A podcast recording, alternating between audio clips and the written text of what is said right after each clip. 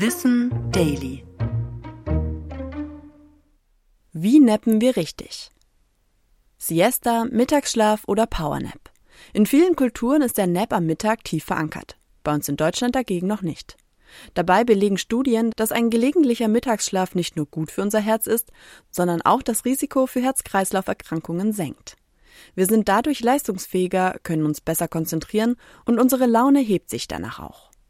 Ausschlaggebend ist dabei die Länge des Naps. Dein Mittagsschlaf sollte generell nicht länger als 20 Minuten dauern.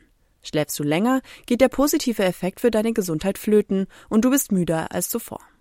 Dein Körper stellt sich dann nämlich darauf ein, vom Leichtschlaf in die Tiefschlafphase überzugleiten. Reißt du ihn beispielsweise nach 40 Minuten aus dem Schlaf, verwirrst du deinen Körper und bist müder als zuvor.